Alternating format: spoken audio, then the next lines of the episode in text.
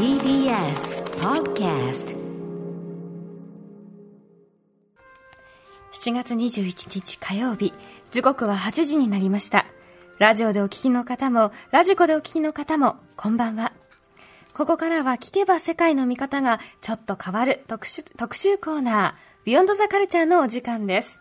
火曜日のパートナー宇垣美里です。そしてあ、えー、ライムスター歌丸像ですこれあのー、構成作家古川あ古川さん小川あゆさん、はい。構成作家小川あゆさんの台本にはよくありがちな、えー、なんだこれっていうこう茶番が、えーまあ、ちょっとラジオでなかなか伝わりづらいんですが、えーラジエキスポワッショイ、ね、前に使ったあの額縁に私ね、まあ、額縁内に、まあ、絵画という体なんですかね。まさに今の時代を表した素えー。晴らしい作品でございますね、えー。大沢さんまでねそれアクリル巻き込んじゃ板越しのって。ラジオブースというのなかなか今私帽子すキャップがあのモネですからね、はいね、あ本当だモネだから、声がたるさすが。あということでね、えーまあ、これね大沢さんにこの茶番にこれ以上付き合わせのいやいやいや東京来てよかったなほんま会がありましたね。いや本当に来てよかった。東京にしかこれは存在しておりません。本ノリがいいということで。ありがとうございます。それでは行ってみましょう。今夜の特集はこちら。ミュージアムグッズは映画におけるエンドロールだ、ミュージアムグッズ最高かよ特集 by 大沢夏美さん。よいしょ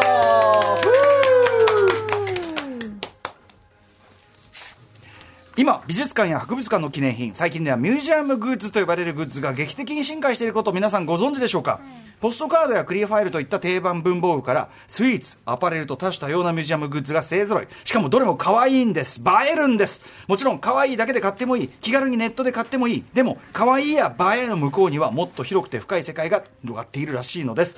というわけでそんな向こう側の世界を案内していただく今夜のゲストミュージアムグッズ愛好家大沢夏美さんです。いらっしゃいませ。当よろしくお願いします。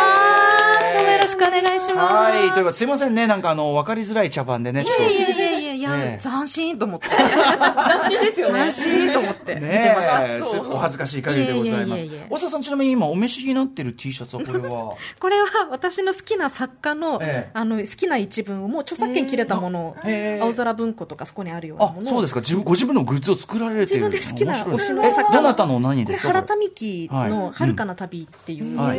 好きな一節がありまして、まじまじと見てしまう。ね 通りすがりの人にすごい読まれるんですよ。ずっとと見ずっと見られるんですよね。ご自身がちょっとミュージアム化してる。とあそういう意味ではこう見る見られる。私もねちょっと今ミュージアム化したわけですからね。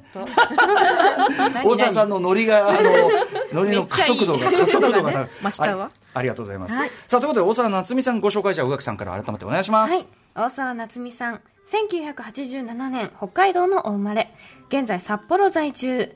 札幌市立大学でデザインを学んだ後北海道大学大学院へ進学大学院では博物館経営論をベースとしてミュージアムグッズの研究に取り組み会社員を経て現在フリーの主婦ながらミュージアムグッズ愛好家として活動中、24時間365日ミュージアムグッズのことばかりを考え SNS やイベントミュージアムショップやグッズにまつわる小冊子ミュージアムパスポートなどを通じてミュージアムグッズへの愛を発信していますはい。ということで、はね、後ほどちょっと伺うことにもちょっと通じますけど、この額がは話しづらいな、これ。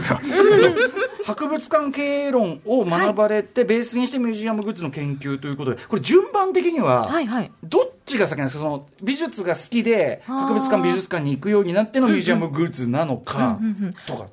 デザイン学部で、はい。私博物館のあの学芸員の資格を取るために、あの一応博物館のことを勉強したんですけども、ええその時に北海道大学の総合博物館に行って、うん。昆虫の展示を作った実習をやったんですよね、うんうんうん。それでめっちゃ博物館面白いと思って、うんうんうん。これは行くしかないと思って、うんうん。博物館学の道に行こうと思って、はいはい。そっちが先なんですよ、そうかそうか。それで、でもしかもね、そのデザインも学ばれてるから、そのね、ミュージアムグッズという点でも、そうですそうです。そう、こう、なんていうかな。ミックスされて。合流されますもんね。はい。なるほど、なるほど。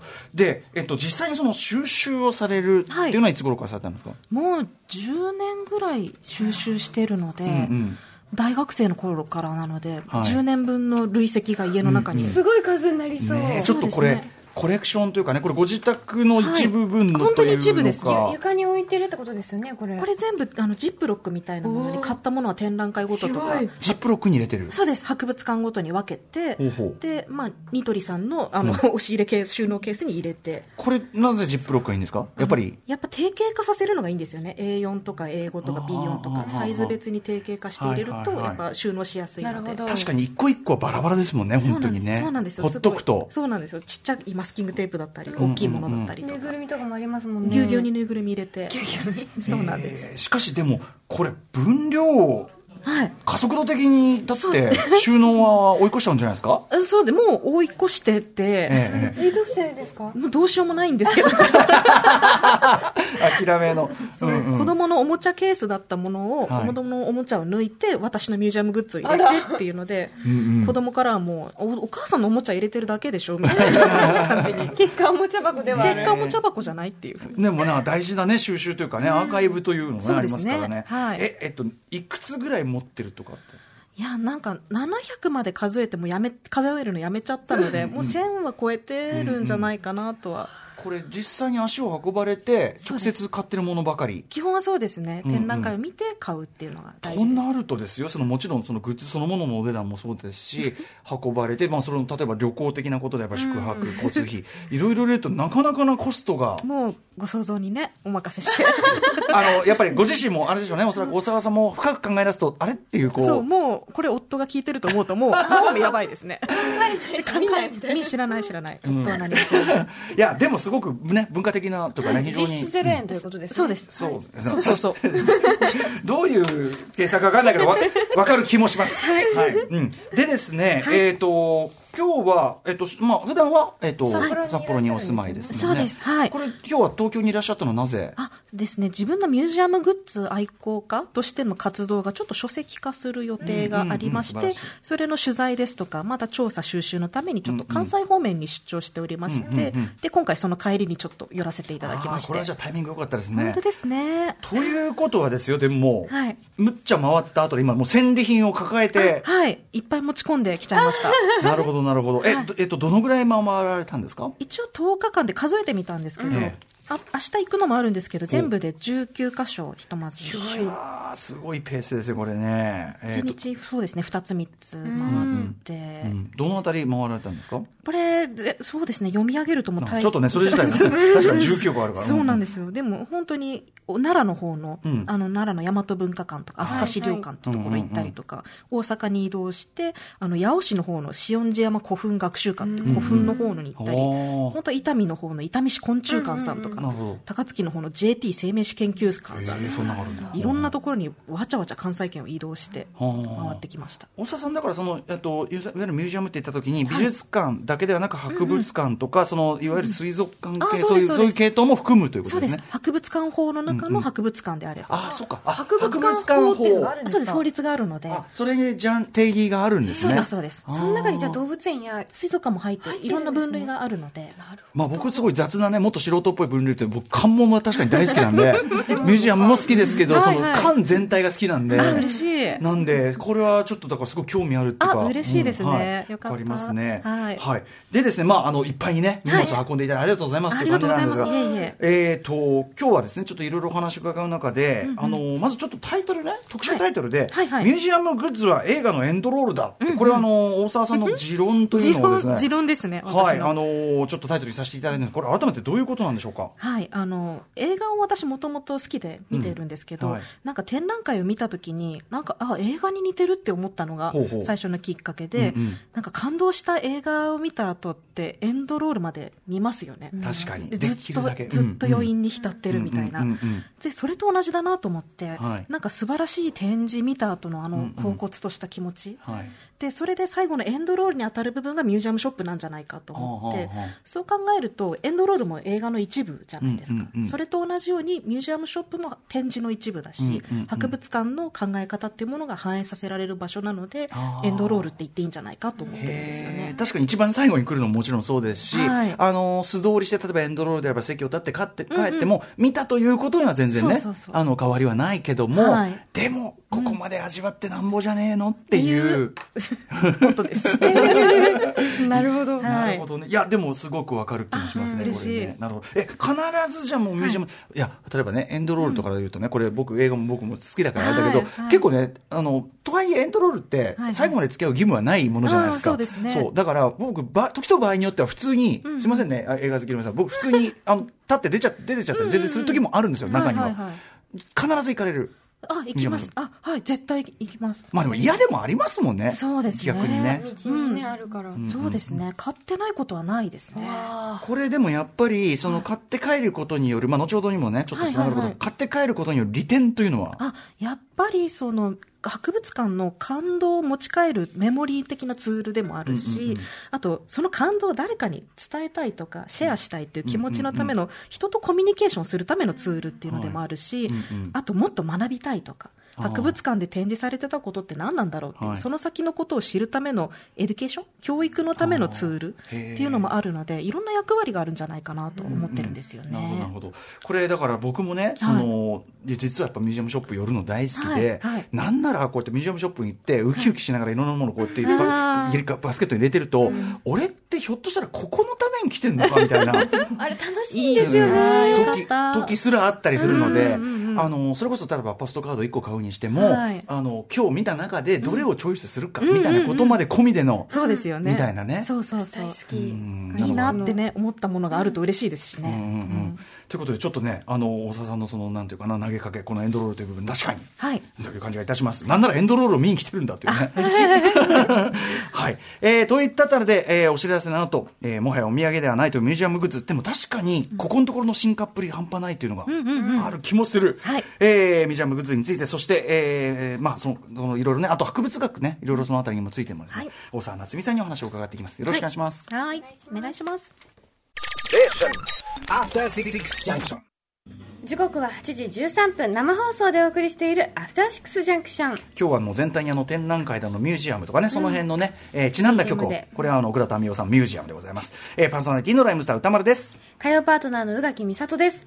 この時間は聞けばあなたの世界がちょっと変わるといいな、な特集コーナー、ビヨンドザカルチャーをお送りしています。今夜はミュージアムグッズは映画におけるエンドロールだ。このあたりの理屈もご納得いただけましたでしょうか、ミュージアムグッズ最高会特集と題しまして、ミュージアムグッズ愛好家の大沢夏美さんに集めずにはいられないというミュージアムグッズへの愛と魅力について存分に語っていただきます。よろしくお願いします。よろしくお願いします。なかなかこれがまたね、あの、ボリュームギュッとなってますからね。行きましょう。はい。今夜はミュージアム仕立ての3部構成。えー展示会で展示室1がコロナ禍こそ動き出す。博物館美術館とミュージアムショップは眠らない。そして展示室2博物館は誰のもの？博物館学から見る博物館とミュージアムショップやグッズとは？そして展示室3がオンラインで今すぐ買える激推しミュージアムショップはここだ以上の3部構成で参りますはい。えっ、と、あの、ミュージアムグッズ、一応その定義的なというか、はいことを改めて整理しておくと、博物館や美術館がそれぞれする所有するコレクションや館のロゴ、えー建築デザイン、確かにその館そのものをね、はいあれを扱ったのもありますね。ありますねえー等の財産を活用して開発した館独自のグッズ、こういう定義でよろしいでしょうか？そうですね。ミュージアムグッズの中でもオリジナルグッズと呼ばれるものはそういうことになりますね。確かにあのポストカードとかだとさ別に所蔵品と関係なく、なんかアートカードみたいなやつって、薄ぼんやりしたこう名がくくりで 置いてある場合もありますもんね。ありますよねはい卸でねまあ、それもね、まあもちろんいいんだけど、はい今回はオリジナルで作られているとはいいうことですね。さあ、ということで行ってみましょう。早速、順路を巡っていっていきましょう。まずはこの第一展示。コロナ禍でこそ動き出す博物館、美術館とミュージアムグッズは眠らないはい。ということで、まあ、あの、コロナウイルス感染拡大、えー緊急事態宣言、えーいろいろあってですね、まあ、解除を受けてですね、まあ、再開はしてますよね。事前予約が必要とかいろいろありますけど、ただその海外からの作品ね、まあ、もちろん借りたりできないですし、あの、借り、借りたまま返せないっていうね、パターンのやつも出てたりする勢いですけど、えーどうでしょう、影響としては、このコロナの影響というのは？そうですね。やっぱりミュージアムショップが休業してしまったりとか、うん。はもちろん博物館のあの開催とかに合わせてですけども、はい。で、あとイベント事業が中止したりとかっていうのは、やっぱり経営的にもちょっと打撃を受けているところも多いんですよね。うんうん。で、ちょっと事例を紹介する前に、そのミュージアムショップの運営っていうものは、うんうん。まあ、博物館が直営でやってたりとか、うんうん。あとは委託というものでも例えば NPO さんとか、友の会さんとかあと民間企業だとか、うんうんうん。そういったものに委託するなどさまざまな形態があるんですよね、はい。でちょっと例えば事例をお話しすると、はい。あの NPO 法人大阪自然史センターっていう博ラボさんというところなんですけども、うんうん。こちらが運営する大阪市立自然史博物館のミュージアムショップっていうところでは、うんはい。あの運営をやっぱり続けることがちょっと大変になってしまった時期がありまして、その継続のためにミュージアムグッズを買うことで寄付になるっていう応援グッズってものの販売が4月24日からスタートしてるんですよね。でそれと同時期ぐらいにあの緊急支援の寄付っていうものもオンラインで受け付け始めて、それがもう開始3日とかそれぐらいでもう100万円ボンと達成してしまったり、すごい支援が集まっていって、で第二目標っていうものもあって、はい。それがやっぱり常勤のスタッフの休業を解除させるための人件費だったりとか、うんうんうん。アルバイトのスタッフさんの人件費の確保のための寄付っていう第二目標もこれも一応クリアしたということですごくだから需要がすごいあったんですね。もともとやっぱり応援したいっていう方がすごい多い、いい博物館なので、はい。うんうんうん。日頃の博物館の活動がどうかっていうものがやっぱりこういう時っていうのに応援したいかっていうことに、人人徳ならぬまあそういうことですよね。つな がるんですようんうん。ね。うんあとやっぱりその直接伺えない直接いろんなものを見ることできない分そのグッズという形で、まあ、はいうちに来てもらうっていうか、はいある意味ね、はい。そういう喜びもありますもんね、はい。うん、ところでですね、こんなちょっとお二人におこれ急はにお渡ししたいものかが。わいい。恐竜の私ステゴザウルス。マンモスの絵が描いてる。あ、まあ、そっちマンモスこっちステゴザウルスの骨のね、あれはい。がプリントされた。ここれれはお土産を買ってきましてお二人に、かわいい。えこれが先ほどお話しした博羅さの大阪市立自然史博物館のミュージアムグッズ。あーかわいい。これハンカチですかね。獣獣の歯とか頭骨とか、歯の骨をデザインしたバンダナなんですよね。バンダナ。へえでもなんかこうなんだろうおしゃれですよ、ね。おしゃれーそうセンですよね。スいい全この然使える。このまず絵のねその骨を配した絵も素敵ですし全体のこのちょっとくすんだパステルっねていうか、色味がいいですよね。よもぎ色というのか何なのあか。あ、よかった。めちかわいいゃゃおしゃれ。この柄でいろいろ欲しいぞこれよし、よし、来た。T シャツとかトートとか全部この柄でいきたいとうとう超いいああ、いいですね。これいいなこれしかもなんかいますいえいえいえお気遣い見ていたら時間がもう過ぎちゃうタイプの本当。一応シこールも。れがそのはくはくラボが？あ、そうです。桜庭さんが作られてる。あ本当だシールもついてるシールもですね、これはあの、娘っていう、ミュージアムグッズを作ってる団体さんの、ノーミュージアムノーライフっていうシールを一緒に持ってきました博物館大好きって書いてある。そううんうんうん。こういうグッズを作ってらっしゃるところなので、そうわかりやすいかなと思って。センスが爆発した。ああ、よかった。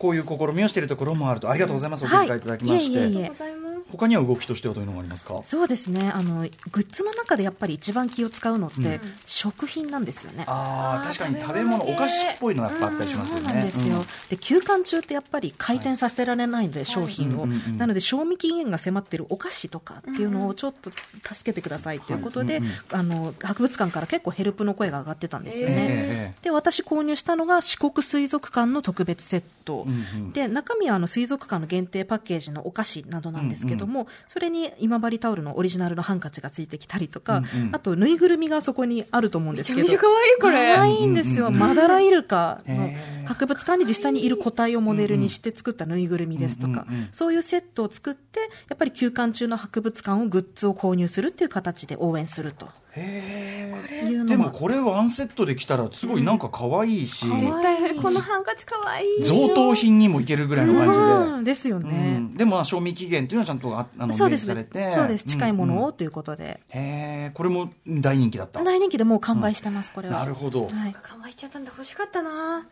四国水族館は売ってるこういう可愛いものいっぱいあるので、ぜひぜひチェックしてみてください、うんうんいやいやいや。でまあねとにかくじゃあその今この緊急のその状態の中でいろいろ対応というところではいろいろやってらっしゃるようですけども、はい。これ今後ねそのはい。はいウィズコロナ時代ミュージアムショップ変化ってしてきますか、いや、やっぱりその博物館のまあ貴重な収入源でもあるんですよね、入館料とかミュージアムショップっていうので、やっぱり再開が続いてるとはいえ、うん。やっぱり人数制限とか時間制限もありますので、はいうん。ちょっと苦しい状況はもうちょっと続きそうなのかなとは思っているんです。ええ。ただですね、あのミュージアムショップとかグッズの本来的な役割っていうものをちょっと問い直すタイミングに来てるのかなっていうのも個人的に思っているんですよね。ほううん。なので、本当に例えば実際にオンラインで何か物を売るにしても、うん。ちょっと物販サイトっていうものに販商品の販売を委託するっていうことをええ。方向にするのか、うん。もしくはそのミュージアムショップそのものの意義っていうものをちょっと自分たちで再構築して本当に展覧会の延長としてのミュージアムショップ、オンラインショップっていうものを作っていくって方向に行くのかとか、本当にみんな模索している状況なんですよね。なるほどね。全然正解がないんです確かに。そのそもそもその例えば大型の展覧会とかそのものがまあひらなかなか開けない状はいはい。況下ですからね、そうなんですよね。そこから先のこととかちょっと誰も想像がつかないそうなんです。みんな初めてなんですよね。うん。なので、でも展覧会の記憶を持ち帰るメディアではあることは変わりないと思うので、その引き続き役目を果たしていくってことはちょっと大事だと思うんですよね。うんうんなので、私はこれからも買い続けると思うので、その現状を乗り越えて、やっぱりうんうん。どの間にも頑張ってほしいなと思ってますね。あの先ほど僕もちらっと言いましたけど、はい。そのいけないのならばせめてその例えばグッズという形で来てもらうじゃないけど、そうですね。逆にそのなかなかその足を伸ばしするのがなんうん。うんかか。っていうようなところとかが、はい。そのグッズを手に入れることでちょっと身近に感じるとか、あありますね。所蔵品っていうのをまあ知るとかっていうのって全然ありっていうか、ありですよね、うん。グッズからのアプローチっていうのははいありだと思います。僕はすごく物質主義的な人間なんで、はいめちゃめちゃそれは正直そそられてます。お、お、すごい。すぐ物。すぐ物やっちゃう。買いたくなっちゃう といったあたりで、えー第一展示室を過ぎまして、次の順路に進んで、展示室行ってみましょ博物館は誰のもの博物館学から見る博物館とミュージアムショップグッズとはう。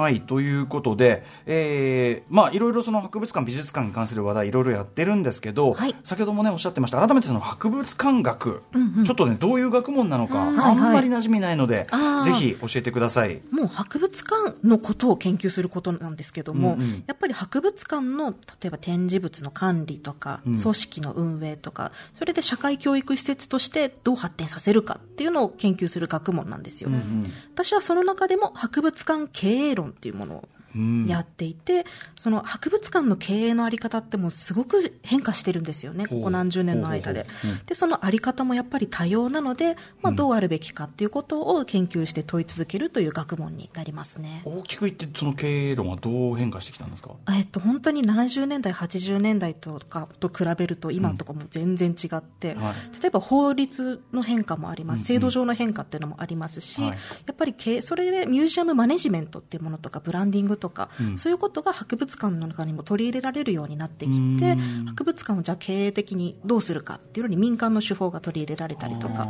そういう意味で経営的にじゃあどうしていくのがいいんだろうね、最適なんだろうねっていうのを考えていく学問なんですよね。確かにその大元はね博物館って何であるのかなって考えると、大元はその、まあ、学術的な資料のはい。研究とかのための保存、収集そうですね。アーカイブそうですね。っていうところでしょうけど、はいはい。そのそれでだ当然だから公的にお金が投入されてうんはいやるものでしょうけど、そうですね。れだけではなくなってきたというか。あ。そうですね、うんうん。やっぱりそれもやっぱりそれも踏まえつつ展示とかっていうものとか、うんうん。博物館サービスっていうもののあり方をどうするかとか、うん。ただのもう付帯施設じゃないよねっていうところ、はいただの提供するだけのものじゃないよねっていうところで、新たな活用ができないかっていうことで私はミュージアムショップとかミュージアムグッズの研究をしてるところなんです。そうか、きっちりそこ学術的にね、あの攻められてるっていうところもね、うん。はい。でですね、ミュージアムショップ、はいはい。えっと、まあ、もちろん今どこにでもありますし、非常に充実してるってありますけど、いつ頃から出てきたみたいなのあるんですか？あ、えっ、と、先行研究によるとですね、日本にミュージアムショップが紹介されたのって大体70年代ぐらいっていうふうにえー言われ結構最近なんですね全然最近です、うんうん。そうなんです。で、そもそもミュージアムショップっていう概念自体が海外から輸入されてきたもの。へえはいで、はい。そう日本のやっぱり公立博物館って利益を上げる必要がないあそっか。ので、販売行為そのものに全然歴史がないんですよ。うんうんうん。で77年に開館したあの大阪の国立民族学博物館、はい。うん。それがやっぱり先駆けというふうに言われています。そうなんだ。僕だから確かに記憶をたどってみても、はいはい。例えば国立科学博物館とかあれだけ好きでめちゃめちゃ行ってたのに、うんうんあれだけおもちゃ好きな俺がうん。買ってないんだからな、あ多分なか貴重だ、その意見。そ多うですね。分なかったんですよね、その頃は。そうです70年。概念がねやっぱりはい。なかったのかな70年代少なくとも前半とかはなかったんだって感じがそうかもしれないですね。しますね。そう。77へえ国立民族学博物館ミュージアムショップが先駆けとさそうです、そうです。れていると。で、90年代の半ば頃からミュージアムショップっていうものの大切さっていうものがやっぱり取り入れられるようになってきて、2000年代に入ってくると、はい特に新しくこの頃できる館っていうもので、はい。有名なレストランをテナントに迎えたりとか、あー。うん。あと博物館のサービスにちょっと付加価値を加えようっていうことで、ショップとかで戦略的にうんうん。行う館もちょっと多くなっていったというふうにされてるんですよね。なるほど。これはやっぱ主にやっぱり経営的な観念そうです、そうです。うんうん。で、やっぱり転換って言われてるのが2007年というふうに言われてる。最近全然最近なんですよ。うんで、それも、あの、制度上変わって、はい。国立の博物館とか、うん。国立の美術館が独立行政法人化するんですよね。なるほど。うんそう。なので、入館者数とか、収益の増加ってものがある程度、まあ、必要になってきたりとか、うんうん。その流れの中で、じゃあ、ミュージアムショップとかグッズっていうものが、ちょっと大事なんじゃないのっていうふうに思われ始めて、うんうん。経営とか、マネジメントとか、うんうん。そういうことについて、いろんな館が関心をまあ持たざるを得ない環境になってきたのかなといったところなんです。これでもそのミュージアムショップはい。ミュージアムグッズはい販売っていうのは、うんその経営的に要するにお金儲けなきゃってそれだけでもないんですよね。そうですね。博物館これは教育論とかでもよく言われてたりするんですけども、ミュージアムグッズとかミュージアムショップを通じて来館者にもっと展示を知ってもらうための手段、うんうん。うんとしてもうちょっと活用しましょうっていう研究もあるので、うんうん。ええ教育論でも語れるし経営論でも語れるしということで、うんうんうん。結構いろんな分野から語れる話なのではないかなというふうに。例えばその、えー、と子供向けのその、要するに本来であればその、まあ、割とちゃんとこう例えば大人向けの展示である中に、はいはい。その例えばぬいぐるみだったりちょっとフィギュアチックなものだったり、子供向けのものがあることで、やっぱりその若年層へのうんうんうんうん。啓蒙というか、そういう効果も当全然考え全然考えてるところはありだと思います、うんうんうん。狙いとしては。うんうん。でもその要するに2007年以来そこら辺が意識的に充実してきたってことなんですね、最近ですよね。めちゃめちゃだからここ10年ってマジなんですね。だから要するにまさに大沢さんがそうです、そうです。ハマる時期と。そうなんですよ。だから本当に10年前って博物館の付帯施設だったので、私が研究やるって言ったらえー？みたいな感じの反応もあったりして、あそんなん別にみたいな、サービスの一環でしょみたいな、という冷たい反応もあったりとか。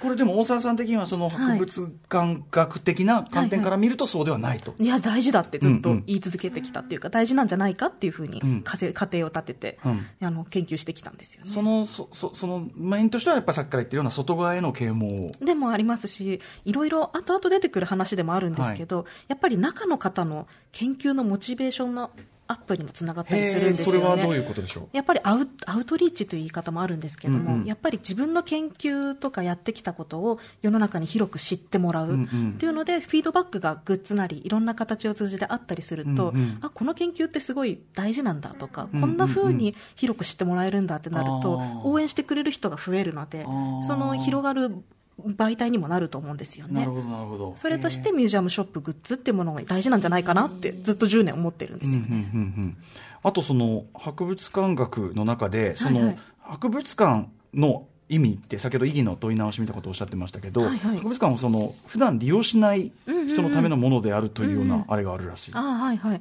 その博物館ってミッションってものがあるんですよ。ミッション。使命、うんうん。博物館が果たすべき使命っていうものがあるんですよ、ええはい。それは社会教育施設なのでうんうんうん。あるんですよね、うちのミュージアムはこういう施設ですとか、うちのミュージアムは社会に対してこんなふうに責任を果たします。なんか理念がね書あいてあったそうです。ちゃりすよねんとあるんですよね、でそれで博物館のミッションっていうものをどう表現するかっていうのもいろいろあるんですけども、はい。博物館って博物館をに行く人だけのものじゃないんですよね、うんうんうん。博物館を利用しない人のためのものでもあるんですよ。それはどういうことでしょう？博物館ってやっぱり公立だけを言うと公立の博物館の経営って8割以上が税金で賄われているのなで入館料とかの収入って全体の1割程度だというあふうに。そんなもん。だから逆に言うとめちゃめちゃめ俺らただ同然とか言ってるけど、マジなんだよね本当に安いですもんね、うんそうなんですよ、だから本当にミュージアムショップとかっていうのは博物館を利用しない人にとっても何かきっかけになるものだったり、うんうん。果たすべき役割を表現できる、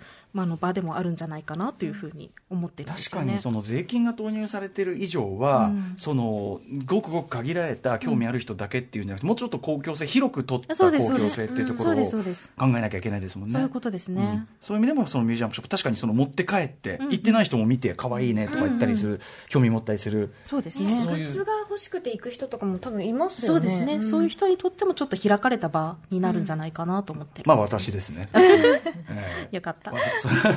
あるある。かったでですね、あのミュージアムショップ、先ほど、えっと、運営そのものはですね、はいはいえっと、直感そのものが直営で運営、あるいは NPO、友の会ね、えー民間企業に委託というね、あありますね。えーいろんなか形があるというのは、ちょっとね、先ほどもちょろっとおっしゃっていただきましたけど、はい。このミュージアムグッズそのものは、うんうんうん。誰がアイデアを出して、誰が作ってるんですか？それって本当に館によって様々。ええええで、本当に企画から特設ショップの運営までを請け負う企画展だけをやられてる会社さんもあるし、学芸員さんとかそれに近い立場のあのお仕事やってる方が作ってるっていう場合もあるし、総務課の方が作ってますっていう場合もあるし、本当に運営を委託されてる方、友の会スタッフさん、NPO さん、テナントのショップのスタッフさんとか、そういう方が提案をすることもあって、本当にバラバラ。へえこれでも当然その充実の度合いっていうのがね、はいやっぱそのどうどう違うの？やっぱ缶ごとですかね？缶ごとに充実の度合い違ったりするわけですね、あじゃあ全然違いますね、うんうんうん。やっぱりなんか学芸員さんと近いところとか、はいはい。距離が近いところで研究の熱意とか、うんうん。大事なものとかをちゃんと伝えようと頑張っているところとかは、やっぱりおも後々紹介しようと思うんですけど、はいはい。面白いなと思うので、そうですよね、はい。例えばその科学的なものだったりしたらやっぱりそのただ可愛い面白いってだけじゃなくて、い一個そこにやっぱねあこう理屈とか入っててほしい。そうですそうです、まさにその責任が伴うので、博物館の後ろ盾があってこそのものなので、はい。適当なものは置けないとか、科学的に正しいものとか、ちゃんとした理屈があるもの、っていうのがすごい大事になってくるんですよ。えー。大沢さんが見てやっぱりこう、おって思うのはやっぱりそういうこうちゃんとこう研究とリンクしてるものですかねですね、やっぱり、話聞きに行っても、もうミュージアムグッズ、うちのグッズはこうでとか、うちの缶はこんなに面白くてとかって、溢れてくる、声が聞こえてくるようです、いいものに出会う。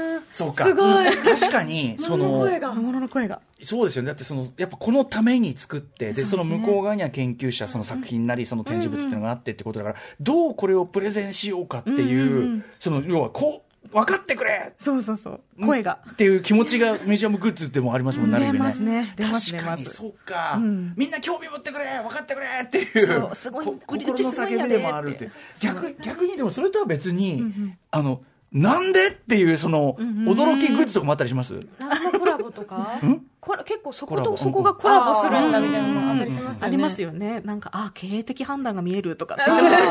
まあ売れるんだろうなっていうのは。いやあとそのなぜこれを作ったみたいなところないああ、ですか？もうありますね。そういうところもあったりして。裏、でも裏の話を聞いてみると、ああ、そうなんだって思うところも。あちゃんとそうあ、あったりして、あったりして。理屈があったりするんですね、そう面白いんですよ。これもう本当はさこれあれですね。これもし聞いてらっしゃる方はミュージアムグッズのところにポップで、こういうつもりで作りましたってやると。あ確かにああ。その意図が分かるとむしろいいかも。こういうところがいいです。応援の気持ちでね会話するし、うん、た例えばそのなんかこうなんかあったらこれは実はすごくあのこの部分が生物学的なぬいぐるみだったらちゃんと再現してるんですよとか、なんかこう一うんちくこう入れるとかね。一つマスキングテープでもこれはちゃんとしたヒエログリフでみたいな、うんうんうんうんこういうアピールね、しても面白いですよね。なるほどなるほど、に。でもやっぱりその大沢さんともなると、ここはあじゃあこうあ これはあれだな。誰か。匂いが匂いがするわけね、しますね。もうプンプン。プンプン。プンプンする。やる気あるところと。あ、これは誰が作ってんなとか、どこどこさんが作ってるなっていうのは。ええあそこまで？どこどこさん？会社さん、会社さんが作ってたら、あ、これはここの会社さんかなっていう。えそれグッズメーカーってことですか、まあ、メーカーさんだったりとか、うんなあこれは中の方かなとかっていうのが中の方ショップの作りだったりとかそうですねグッズ見たりして、でもなんかそこまでいろいろこう見ていいものを見ると逆にこうなんていうかな昔ながらのって言っちゃうからだけどさあの若干お役所しなんていうのやあのあやる気ないなみたいなのも 逆に味みたいな。それも絶対買いますね。絶対買う。一つの形だから。おざなるほど。おざらりかも含めて。全部買う。買って買って言う。あじゃあそのオーソドックスな例えばそのポストカードしかないです。クリアファイルしかないです。そういう場合もか買います。なるあなるほどね。買って文句言う。あ文句言う。んですねもうちょっとこれならなんか あんさーって言ってだろう分かるけどさ展示これだけ面白いのにだから大沢さんぐらいになると案がいっぱい出てきちゃうんじゃない、いやまあそうですね。まあ言いたいことはねいっぱいありますよね、全部ブログで書いてるああそうですよね。そのための。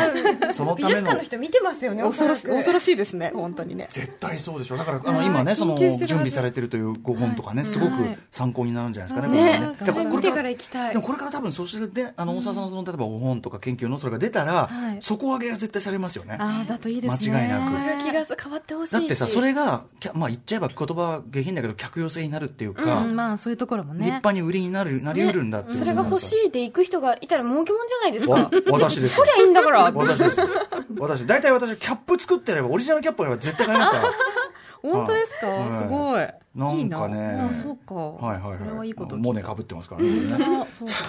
といったあたりで、えーはい。今夜はね、えーここまでミュージアムグッズは映画におけるエンドロールだ。ミュージアムグッズ最高価特集と題してミュージアムグッズ愛好家の大沢夏美さんにミュージアムグッズへの愛と魅力について、えー教えていただいております、さあ、ここで関東の電車の情報をお伝えします。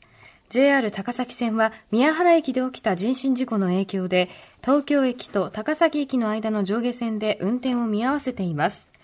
なお、運転再開は午後9時10分頃を見込んでいるということです。以上、関東の電車の情報をお伝えしました。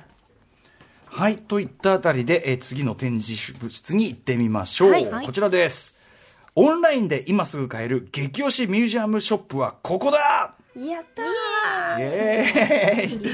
えーということでね、まあ、コロナウイルス感染、まだね、ちょっとね、あの気をつけなきゃいけないという時期は続くと思います、えー博物館や美術館は大好きなのに、最近どうしても足が遠のいてる、もちろんね、予約してね、入ったりすればね逆に見やすかったりするってあるんですけどね。人がね、少ないとね、見やすいですよね。うん、まあ、まあ、足が遠のいてしまう、えー仕方ないところもあるかと思います。あとは、その、単純に旅行できないですから。ね。行はい。きたいところには行けなかったり。GoTo できませんからね、こっちから。次東京から出れない。ええ。そうです。えーということで、そんな中でも自由に気がなくなく楽しめるのがミュージアムショップでのオンラインショッピングということで、最近はオンラインショッピングもね充実してきてますかね、やっぱり。そうですね。そういうところも増えてきてますね、はい。ありがたい。ということで、金なら出せるという我々がですね、えーここからは大沢さんの超得意。激推しミュージアムショップ教えていただきたいと思います。はい。ね、だって先ほども、ここぞっていうところはご存知だって、ど、どれだけ、え、全部で何巻、延べ、なんていうわかんあれもう全国津々浦々。津々浦々そうですねの わかんないぐらいでわかんすから。ないぐらいこれのおすすめってもう最高峰よだからもう。最高峰を教えていただけるということですからいやー。行ってみましょう。では、一つ目の激推しミュージアムショップ、大沢さんお願いします。東京にある長谷川町子記念館のミュージアムショップですおー、はい、サザエさん。ん来たいきなり。これがですねあの4月に開館予定だったものなんですけども、うんちょっと今回のコロナの影響などを受けて2回開館が延期されたんですよね、で7月の11日本当先日オープンしたあ、ばっかり。ほやほやなんだ。ほやほやです。うん。そうなんです。どこにあるんですか？これはですね桜市新町。桜新町。桜新うん。町そうです。すごくいいところにあって、うんうん。でそれで今回のそのグッズもたくさん持ってきました。これはオンラインで買えるんですね。買えます。はい。これはですね、この博物館、記念館自体がですね、あの、長谷川町子って結局何を書いてきたんだっけってことなんですよね。えええで、長谷川町子が描いてきたことって、やっぱり昭和の暮らしだったり、人の生き様だったりとか、うんうんうん。そういうことを描いてきたんだよねっていうことをグッズで表現しようっていうのがこのグッズで。確かに生活史ですよね。そうなんですよね。まさにおっしゃゃる通り。うんうんうんで、この、この紙ナプキン今お二人にお見せしてるんですけども。紙ナプキンなんだこれ。あの、一見ハンカチかと思ったら一面に。紙ナプキンだあ、じゃあちょっと僕私。私、美術館で紙ナプキン買うの大好き。あよかった絶対使うじゃないですか。そうだってです。これね、えーっとね、一面にオレンジか、まず色がまず素敵ね。一面にオレンジ色というのかな、鮮やかなオレンジにこう黒でプリントされてあって、えーっと、S8、要するに昭和28年の何か作品から。昭和そうです27年の作品からみそうたいなことで。サザエさんのそう昭和の道具のテーマに当てた紙ナプキンですね。それぞれが、まあ、なんとなくその時期感を、あ、これきっとお漬物つけてるんだろうなとか、あそうそうそう。かまどだとか。そういうこと。なんかさ、今の我々見ると、これなんだ、なんぞっていうのも結構ありますよ。そうですよねこの昭和28年、これとかわかります？たあのの貼ってんじゃないですか？あ、のそうか、障子張りか。障子張りか。なるほどね。昭和43年、この豚の貯金箱。割って出すやつねそうそう。あとこれもうもはやこんな分厚いテレビ見たことない人だって いますよおそらく確かに確かに。昭和32年、これ黒電話。黒電話、私黒電話家に来たる。でしょうん。昭昭和27年、夜泣きそばですよ、これ。そういうのとか。かそうこそういうのが売ってたりとか。これだっていいでしょ？ナプキンでこれですか？かわいい。でしょこれにさクッキーを乗せてお皿で出してみ、も最高。うめちゃめちゃセンスがいい。だしここれを見てるだけでお話は弾みますし、そう、何って一なる人でお茶してても楽しいし、楽しい。いいあでしょ？これはなんかデザイン的にもそれが長谷川町子の凄さなんですよ、デザイン的にも優れてる長谷川町子の画業の凄さですよね。ああなるほどなるほど。それが伝わるグッズってことなんですそようか。サザエさんって実はそうか絵がすごい実はすごい。シンプルな絵で描かれて、スタイリッシュっていうか。そういうことです。デザイン的なセンスもあるし、んうん。絵もうまいし時代背景の捉え方もうまいしってことが伝わりませんか？そうか観察ですね。だからそのそう。長谷川町子さんはリアルタイムにしてそうそうそう。の時期のその生活史っていうどの、ね意識が終わりだったのかそうですね。そういうディテールを描き込むってそういうこと。ですもんね。だってこれなくても別にさ例えば4コマの笑いは成り立ったりあそうそういうことなんでするであろうに、はい。そうなんです、うんっていうのが捉えられてる博物館なんだよってことが伝わるグッズ。ああそうか。だから先ほどおっしゃってたグッズを見ることで、そのこの子が何を伝えたいのかが、うんうんうん。こう集約されてるっていうか。そういうことです。伝わるってことです。たくさん伝わる。すごい。声が 匂いますよこれ聞こえますはすごい。か声が。博物館の声が。聞こえますか？あともう端的にいけてる、いけてますよね。うんい。けいけこれはそのモテグッズですね。おやったね。うん。確かに。君も明日から職場学校に持って行ってモテようじゃないか。だってこれだって絶対に職話題のなります、なります。ネタにもなりますしね、そうなんですよ。またこれが入ってるさ箱もまた箱がまたこの四角い箱に入ってさ箱じゃない。箱じゃない。ああじゃあ積まれてんのか。いっぱい入ってる。箱じゃねえや。いっぱいある。んですよいっぱい入ってる。いっぱいこ使える。れたくさん使えます。いっぱい配れるの。これちなみにえっとこのえっと紙ナプキンおいくらなんですか？あおいくらだろう出ますかね。そんなに高くない全部そんなに高くなくて、ただですよそういうこと。すごいそうすごい手拭いとかもあるそうんだで長谷もう長谷川町子って結構ドライパパイヤとか食べてたりするのでそれ商品ドライパパイヤ。そう。食べてたものが商品化されてたりとか。ドライフルーツが当時から渡してへえあとは当然当然というかその茶碗類とかあそういうそうですそうです。系もあったりする。これコップを持ってかわいい。すごい。なんだろうちょっとなんかそのなんだろうなカルピスとかやっぱ入れたい感じね。ちょっとこれも北欧っぽいって言うんでしょうかあ確かにそれもあるね。それもある可愛いの。これ昔のやっぱり昭和の時にスタンダードな形のコップっていうものにちゃんとプリントするので、意地悪ばあさんもいる？そうです。チュアルばあさんがいます。よ。素敵見てこれすごく可愛い。でもレトロでありながら確かに今あの宇垣さんおっしゃられたように、色使いとかは今のそういう北欧とかのモダンな感覚。そう。も入れ。てるからそうなんですよ。なんかいいとこ取り？おしゃれですよね、長谷川町子って。いや本当いやてかことに気づかされる。ということに気づかされる。おしゃれなんだ。そうそうそう。古いみたいな感じは全然ないですね。可愛いんですよ。そう、すごい今見ても全然新しいんですよ。レトロ可愛い。またさサザエさんがその多分当時からお超おしゃれしてたりするってことねミニスカ履いてるんだよ。そういうことも展示されてますよ。ファッションから見る長谷川町子作品とか。これちなみにその長谷川町子記念館そのものも見応えは？もちろんです。うん。バッチリ。バッ。ツリってことなんだ。行きたくなるな。行きたい。博物館プレゼントしてのそのねあの大沢さんの解説でありグッズ。っていう意味でもいいね。確かにね。よかった。とこれはもうじゃあ普通に長谷川町子記念館でこうカタカタってググれば、はい。お店にたどり着ける。たどり着けます。購買部あそうかおあそうか。オンラインで。オンラインで。買えるってそうですことですか行らね。ってもいいし。ちなみに行く場合はこれはえっと事前予約とかやっぱいるパターンですかね？ミュージアムとか。えっとですね、ないはず。今日私プラッと行ってきたので。ああ本当に。プラスあげるん午前中行ってきたので。素敵。気人人軽にも行け数制限とかでねやってるんでしょうね。行かねば行かねば行かねば。行きたい。えーはい東京長谷川町子記念館のミュージアムショップまずは、えーごしていただきました2つ目行ってみましょうはい。奈良県にある飛鳥資料館のミュージアムショップです。これはいいでしょうね。絶対いいでしょう。いいでしょうね。ありがとこれうございます。今回のあれですかひょっとして、まあ、今回の、はい。なんていうかな？旅の、そうです、成果です。見つけてきました。ではい、これ、何それ？え何なんだこれ？これ激推しが、はい。国宝木簡手ぬぐい。えちょっとこれ、手ぬぐい？手ぬぐいなんですけど、長いですね。これ、木簡。木簡全部、全部、ほぼ国宝なんですけど、うんうんうんこれが、あの、手 出土した木簡を手ぬぐい、なんか収めて、ええ引き出しの中に。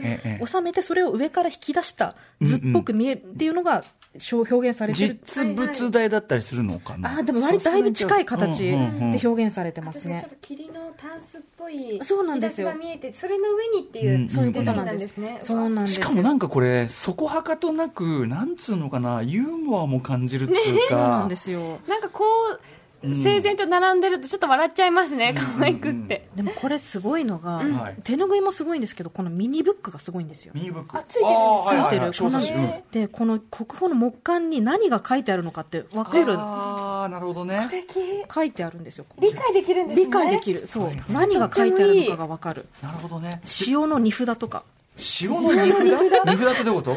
なんか塩のあの荷物についてそうですね。ついてた荷そういうこと札とか。そう。打ち合わせ釘の荷札付け札とかなんか文書木貨小麦の荷札とかそういうのが内容が分かるんですよ。だってこれもさ一回そのついてるもので練習して何で書いてるか分かった後これこうやって書いてあるんだよとか言われたらもうモテますよ。モテもモテも当然いけるし。あとやっぱりこれグッズでこれパッと開いて、うわ可愛い面白いねっつって、その上でやっぱりそのこうなると、なんあ当然あ何何何て書いてあるの。だから、先ほどおっしゃったように実は研究の方にも意識が向くようにそうですね。ちゃんとできてますよね。理解したいものこういうのって全部。なおかつものとしても最高にいい。あよかった。可愛いこれ博物館の中のスタッフの方がすっごい奮闘して作ってらっしゃるんですよね、へだからプリントがだってめっちゃ綺麗じゃないですかこれ。すごいこだわりましたって言ってました、うんでしょうね。あと私その小冊子もすごい可愛いなって思う。そうなんですよ。あの表紙とかちょっと後後ろにその字かなみたいなのが見えててすごい可愛かったです。僕ちょっと今気になったやつがあるんです、えっと 解読しようと。建物や鳥の絵が描かれた木簡。あ単純に絵なんだこれは。なんじゃろこれ。字じゃないんだ。うん、何事と思った。らへえ面白いね。よ読ませられるでしょ、うん。これは時間潰れますよ。時間相当潰れちゃう。使っちゃいますよね。そう。読んじゃうこれはあのやっぱこれ、えっと奈良飛鳥美術館飛鳥資料館。資料館、はい。行ったらマストっすねこれ。モンストでしょう。いいね。研究に一番近くにいる人だからこそ作れる。確かに。中の人の頑張りがもうそう健康うちのきすごいからっていううちの木簡すげえからっていうのが伝わるんですよ いねやいいっすね。確かに。愛が伝わってくるもう。そうなんですよ、はいはいはい、これ素敵。貴重なこちらをねいただきました。はい。はいはい。ということで、えー、と2個目は奈良県飛鳥資料館のミュージアムショップ、えーの中のね、えー国宝木簡木簡手ぬぐいこちらもオンラインショップで。オンラインで買えます。買えます。はい。なかなか奈良県行けませんからね、はい。あ他にもあるんですあもうかもう一個もう一個もう一個あるってね、は。い。ブックカバこれー何これ何？あの高松塚古墳ってご存知ですか、はいはいはい。古墳ってあの女4人女性がなあの一緒に並んでる姿とかが。あはいはい、はいはい。なんかすすけた絵のちょっとやつがありますよね。そうです。あのええ。かびちゃったやつであすよね。そうですそうです、それのスカートの柄がブックカバーに。ちびー。でもすごい。でも柄にするとすげえ華やかっつ知うか。らなかった。こんなに鮮やかだとは。そう。あね、鮮やかなんですよ。なんかあと不思議な色の組み合わせというか。なんかでもやっぱちょっとこうヨーロッパ的っていうかね、そういうふうなものに見えますよ柔ねらかいあらやだ。影響をね感じますよね。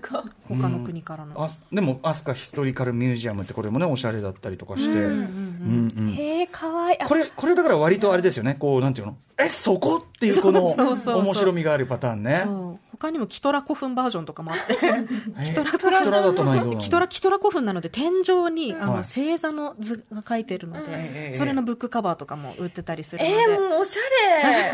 見せびらこれこれこれこれ。見て。これいい。でしょ？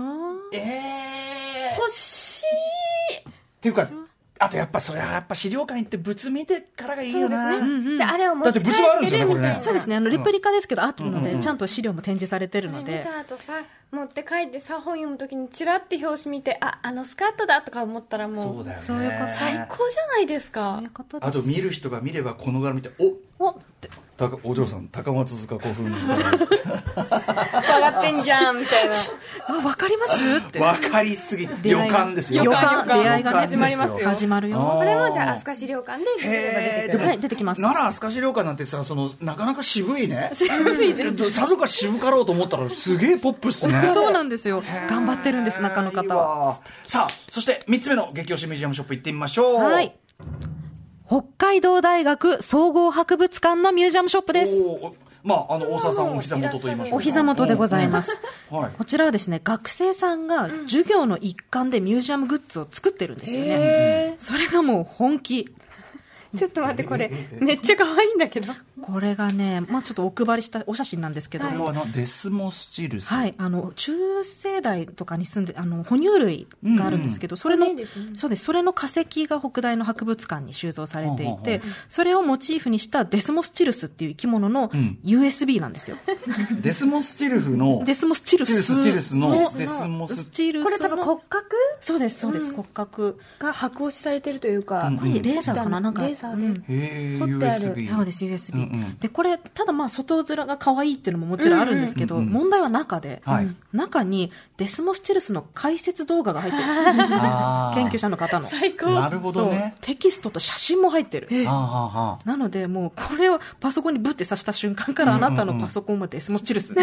へ そうかえ。勉強もできるし、まあ、その後もちろん自分のね入れたいものも入れられるし。そうなんです。使ってもいい、うんうんうんあの学んでもいいへえ、1650円。だからまあ、あの、まあ、図録っていうかな、なんていうか、その研究の書も使うような感覚、かつ物でもあるというか。そうですね。これなんかも木製なのかな？あそうですね木製。可愛い可愛いんですよ、確かに確かに。学生さんが頑張って作っていて、アイデア出して。そうなんです。もうこれがバチボコにもう本気でみんなバチボコに作ってる。うんうんうんので、もう出来上がるまでも、その担当の先生と研究者の方とショップの方と学生とで、四つどもえみたいなのがあって。戦いが戦いも頑張って作ってて。これだってさ、最初にね、こうしようってなかなかね、デスちょっと USB でこうやってデザインしてこうやって中に入れてってね。うん。なかなかね。な。かなかね、なんじゃそりゃってね、なるけど。も。でもこれ、例えばその、やっぱり、例えば恐竜興味持ってる少年っていうかさ、その若年層がうんうん、かまあまず物として買って、で、そうですね。家帰って見てみたいなね。こんなの売ってないですからね、どこにも。欲。しいこれなんか秘密文書みたいな感じがするじゃん。なんか、そうですね。中開かないと見れない見れない。買わないと、あの先生の動画見れないよ、みたいな。うんうんあと、ゼスモスチルスの壁紙も入ってるそうなんで。壁紙も入ってます。うんうん。使えます。本当に。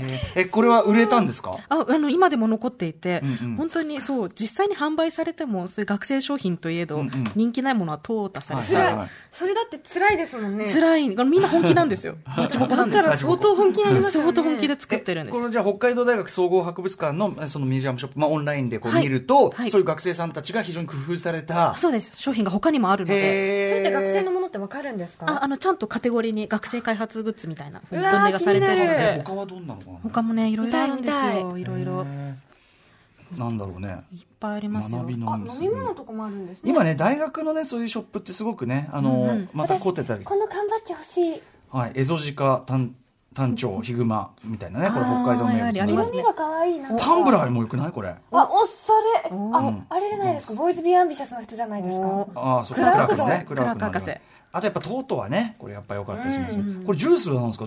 長熟アイコジュースってこれ何アイコトマトマトの品種ですねアイコ。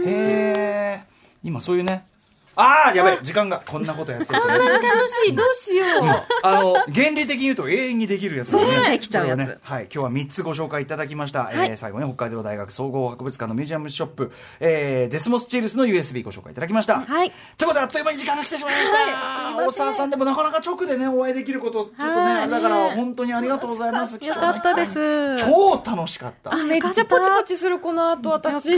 最高です。はい。ということで大沢さんから、えっと何かお知らせことなどありますか？はい、あのミュージアムグッズパスポートの最新号4巻がちょうどお私もオンラインショップやっていて、あはいはい。こちら発売になりましたのでこれがもう新型コロナウイルスの影響でミュージアムショップ、ミュージアムグッズどう頑張ってるかっていうことがあの掲載された号になっておりますので、こちらオンラインで買えますので、うんうん。こちらもぜひご、あの興味ありましたら読んでみてください。それはどう調べれば出てくるんですか？大沢夏美ミュージアムグッズとかで検索すれば、多分出ると思います。はい、あとやはり今ご準備中だというそのね書籍ですね。ね。いや本当にやば頑張らないと。